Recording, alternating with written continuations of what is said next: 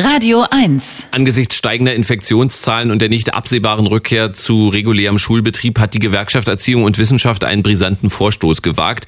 Abiturprüfungen könnten abgesagt und nur die Leistung im Unterricht bewertet werden. Kritik kam sofort. Der Deutsche Lehrerverband lehnt die Forderung der GEW ab.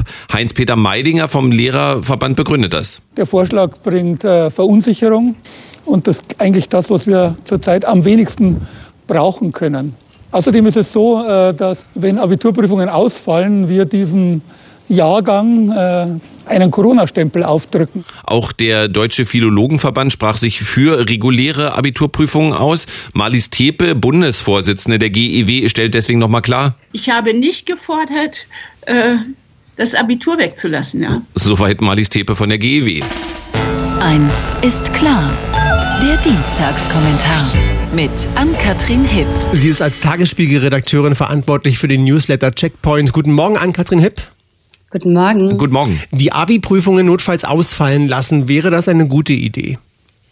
Naja, ehrlich gesagt halte ich die Idee, Abi-Prüfungen diesem Jahr auszusetzen, sogar völlig unabhängig von der aktuellen Inzidenz für sinnvoll und finde es deshalb auch schade, dass da keine bundeseinheitliche Regelung getroffen wurde, bevor die ersten Klausuren gestartet sind, was zum Beispiel in Rheinland-Pfalz und Schleswig-Holstein der Fall ist. An sich ist die Debatte ja nicht neu. Vor ziemlich genau einem Jahr, zum Abi 2020, wurde die Chose ja schon mal diskutiert. Damals allerdings mit dem entscheidenden Unterschied, dass es vor allem um die Umstände der Prüfung ging. Jetzt kommen zwölf weitere durchaus relevante Monate dazu, in denen die SchülerInnen eine ziemlich bescheidene Schul- und Lernsituation und wenig Ausgleich und Freude hatten. Die entsprechende Stimmungslage hat die Bertelsmann Stiftung vor kurzem in einem Bericht präsentiert. 64 Prozent der befragten Jugendlichen stimmten zum Teil oder voll zu, psychisch belastet zu sein. 69 Prozent sind zumindest teilweise von Zukunftsängsten geplagt.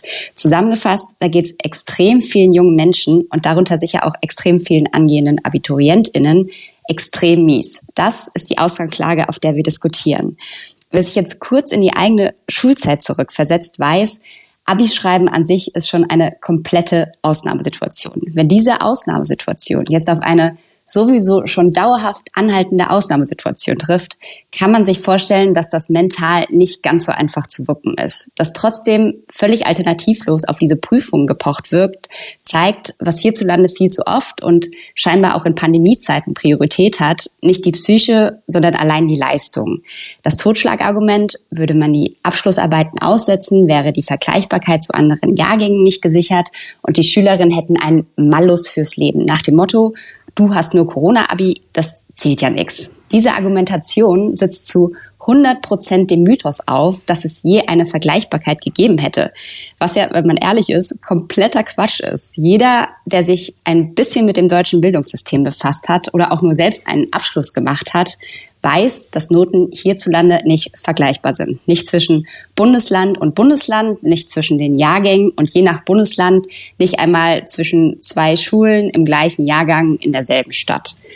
Statt also auf ein Phänomen zu pochen, das sowieso nur in der Theorie existiert und den AbiturientInnen einzutrichtern, dass ihre zwölf oder dreizehn Schuljahre ohne abschließende Gedichtanalyse oder Stochastikrechnung nichts wert sind, hätte man Prinzipien, finde ich, einfach mal Prinzipien sein lassen und den SchülerInnen das Leben hier ein bisschen erleichtern können. Ein Durchschnittsabitur, in dem die Abschlussnote aus den bisherigen Oberstufennoten errechnet wird, wäre eine relativ unkomplizierte Option gewesen und wer sich hätte noch mal verbessern wollen, hätte freiwillig die Abiturprüfung Prüfung abnehmen können. So, und letzter Punkt. Äh, das Abitur gilt ja als Reifeprüfung. Und ich finde ehrlich gesagt, man sollte viel mehr darüber sprechen, was der aktuelle Jahrgang an Reife gezeigt und über jegliche Klausuren hinweg geleistet hat. Die AbiturientInnen mussten sich darin üben, eigenständig und resilient zu sein, kreativ Probleme zu lösen und schwierige Situationen zu meistern. Ja, sie haben vielleicht ein bisschen weniger für die Schule gelernt, aber doch dafür eindeutig viel mehr fürs Leben. Der Dienstagskommentar mit Ann-Kathrin Hipp vom Tagesspiegel. Vielen Dank. Danke. Eins ist klar, der Kommentar. Nachzuhören auf radio1.de.